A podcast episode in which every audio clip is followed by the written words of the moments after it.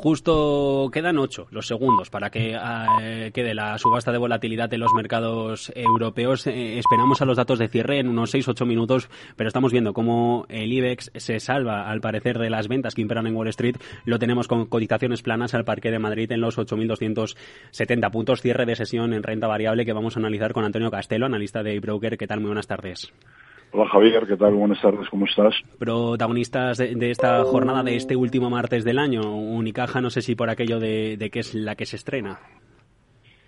Bueno, Unicaja eh, hoy no lo ha hecho no lo ha hecho mal, pero bueno, quizás el protagonista del día es Repsol, que es un valor que lo lleva haciendo muy bien todo el año y hoy, pues bueno, al calor de la subida del precio del petróleo, eh, ha vuelto a liderar el selectivo y por el lado contrario pues tenemos a, a, a por lo menos lo teníamos hace un minuto la última vez que lo he consultado.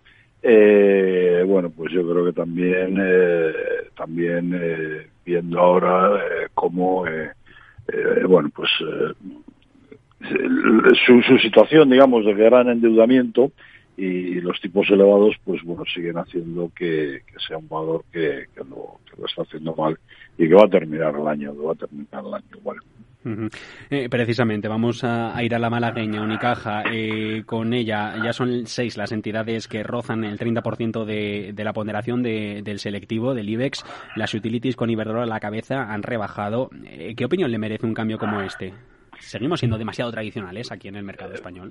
Bueno, vamos a ver. Yo creo que hemos pasado eh, buena parte del año insistiendo que la subida de tipos de interés beneficiaba a la banca, especialmente a la banca doméstica. Al final hemos visto que ha sido así. De paso, además esto ha supuesto una inyección de fuerza para el IBEX, que es eh, de los índices europeos de referencia, junto con el FTSE 100, pues el que mejor lo ha realizado y lo ha realizado sobre todo por, eh, por el gran peso de los bancos eh, en el índice. Yo creo que ya tocaba también después de tantos años en los que los bancos han tenido que sufrir el entorno de tipo cero en su margen y el selectivo mm, sería eh, sistemáticamente perjudicado a que a que ahora pues lo hagan eh, lo hagan bien, ¿no? eh, bueno, de los bancos este año se han dicho eh, cosas, problemas que podía haber, pues el impacto negativo que podría tener sus cuentas los problemas que la subida de tipos generaría por el aumento de la morosidad, se han salvado esto, se ha hablado del impuestazo, también se, ha salvado, se han salvado esto. Y ahora, pues como bien decías, el año termina con el acceso de Unicaja selectivo. Eh, seis bancos con una ponderación en el entorno del 27% aproximadamente por el grupo. Y esto refuerza la idea de que el IBEX 35 pues es un índice bancarizado. Bueno, pues es la, es la característica, al final son los valores que más pesan y tienen que estar, eh, tienen que estar eh, eh, representados. Y luego además también te digo otra cosa, que seguramente en el entorno de tipos de referencia ascendentes en principio y estables después que vaticina el Banco Central Europeo, pues esto va a hacer que se repita probablemente el buen año para los bancos y por tanto para el IBEX. En cuanto a Unicaja, que uh -huh. es eh, hoy la, la novedad, sí. eh, yo creo que también es una buena noticia su entrada en el selectivo. ¿Por qué? Pues porque le va a aportar mucha visibilidad eh, se va a poder beneficiar su cotización del efecto generado por, por ese entorno de, de, de tipos de interés eh, elevados del que ya se han beneficiado otros bancos y como te digo pues va a tener la visibilidad que sin estar en el selectivo no, eh, no tenía, ¿no? Sí. Eh, con el consenso de mercado que nosotros manejamos, hasta ahora única es el banco doméstico que cotizaba con mayor descuento respecto a su precio objetivo promedio marcado por el consenso, como te digo, que es 1,36 euros, que aproximadamente es un 32% de, de descuento eh, respecto al, al cierre de, de, la semana pasada. Sí. Y a pesar de los problemas anunciados, bueno, pues de gobernanza, eh, que se han venido comentando estos meses, no parece que los analistas estén muy negativos con el valor, más bien lo contrario, como vemos por esa por ese precio objetivo de, del consenso. Así que bueno, pues vamos a seguir con más atención la evolución en bolsa de Unicaja durante las próximas semanas y, como te digo, esto va a potenciar al sector bancario y seguramente en el entorno de tipos que tenemos, pues potenciará también al, al IBEX 35.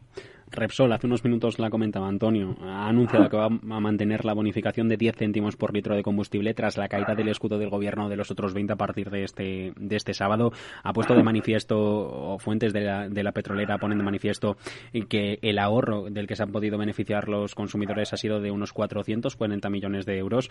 Eh, ¿Va a terminar una medida como esta afectando a su balance de manera significativa? Yo creo que no, eh, a las pruebas me remito. Eh, ahí están, eh, ahí está cómo ha cotizado este año de los valores que más ha subido. Mira, Javier, yo creo que ya sabemos que el sector petrolero es un sector cíclico, pero nosotros desde luego cuando digo esto quiero decirlo porque bueno, porque al final la cotización de Repsol y los resultados por supuesto van a depender mucho del precio del crudo. Nosotros hemos dicho sistemáticamente que no vemos los precios del crudo bajando en lo que queda de año ya queda muy poquito, el próximo, los próximos dos, tres trimestres, si acaso lo que lo vemos es subiendo.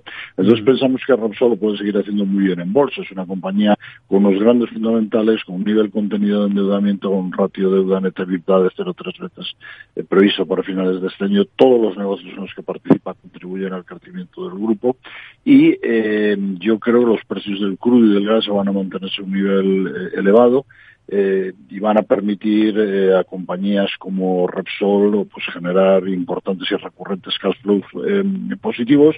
Y al menos durante como te digo dos tres próximos trimestres em, vamos a seguir viendo el petróleo cotizando entre 80 y 100 dólares barril. Puntualmente bajará puntualmente estará un poco más acelerado pero yo lo veo yo lo veo ahí. Y entonces esto lo va a permitir como te digo seguir generando caja extra Repsol lo va a permitir seguir remunerando atractivamente al accionista, que es, una, es un asunto que yo creo que en los tiempos que corren pues es importante, lo hará pagando dividendos, recomprando acciones y al mismo tiempo otra cosa es muy importante también Javier, eh, podrá seguir realizando inversiones en negocios relacionados con transición energética y por lo tanto diversificar su negocio futuro, que es una cosa pues muy importante en una en una petrolera, ¿no? El consenso de mercado le atribuye un precio objetivo en torno a los 17, 75, 18 euros por acción, eh, por lo que creo que sigue siendo una buena alternativa de inversión para, para los próximos meses. No sé si también le parece buena la alternativa del banco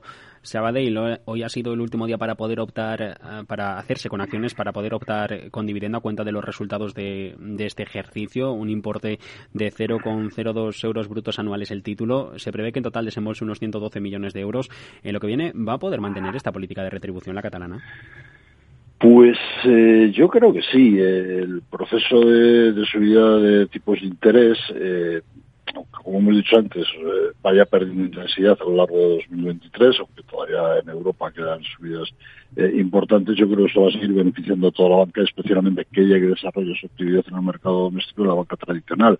Sabadell está claramente encuadrado en ese segmento y nosotros, como te decía antes, llevamos tiempo recomendando eh, las acciones de los bancos domésticos y, por supuesto, también las de Sabadell por todo lo que hemos comentado. ¿no? Su equipo gestor está logrando cumplir los objetivos previstos en el plan estratégico, eh, básicamente reducir costes y aumentar cuota de mercado, también hacer ver al mercado que la entidad es solvente y que sus activos gozan de calidad. Su participación en el banco británico TSB, que es uno de sus grandes activos, eh, le favorece. Ha ganado, el banco británico ha ganado tracción, aumenta su cuota de mercado y mejora su rentabilidad. Y, eh, bueno, pues la última guía publicada por Banco Sabadell confirma un crecimiento de doble dígito en el margen de intereses eh, para el año que viene y mejora el payout al 40% frente al 31,8 anterior. Por lo tanto, parece que el propio banco nos indica que sí que va a tener capacidad para seguir eh, manteniendo este, este dividendo. La rentabilidad por dividendo prevista, si se cumple esta guía, en prevista para el 2023 está en torno al 7%, que está francamente eh, bien.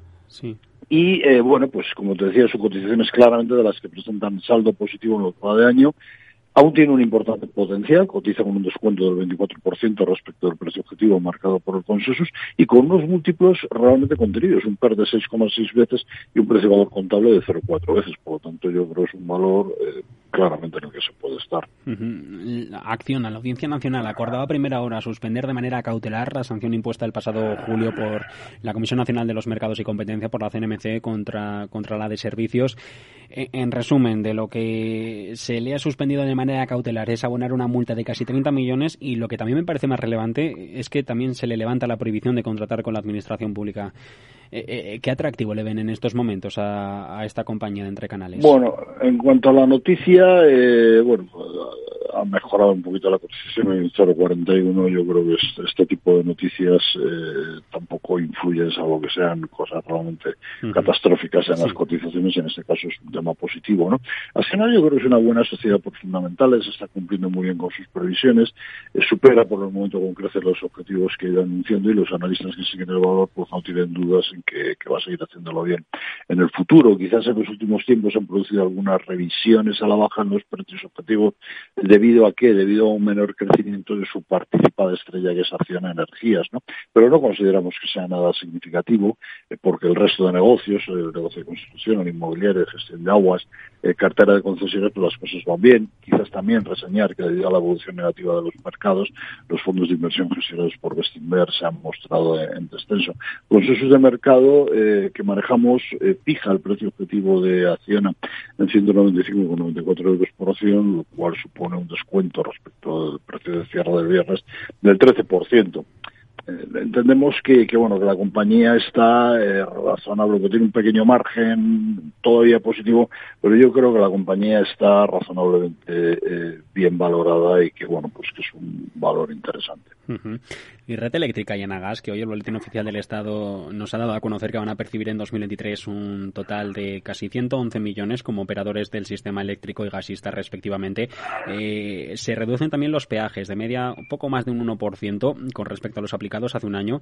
Eh, eh, ¿Esto les podría afectar negativamente?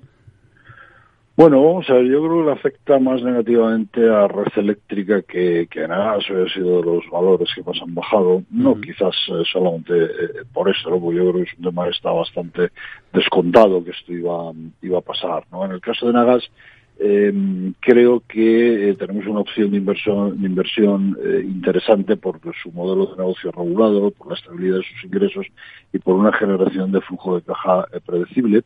Apuesta por negocios bastante interesantes como la actividad relacionada con el hidrógeno verde como energía alternativa y por el desarrollo de las interconexiones con Europa. Tiene una deuda bastante contenida a pesar de desarrollar un ambicioso plan de inversiones y, y presenta unos estados financieros sólidos. Tiene la estrella claramente de la gas es su rentabilidad por dividendos cercana al 10%.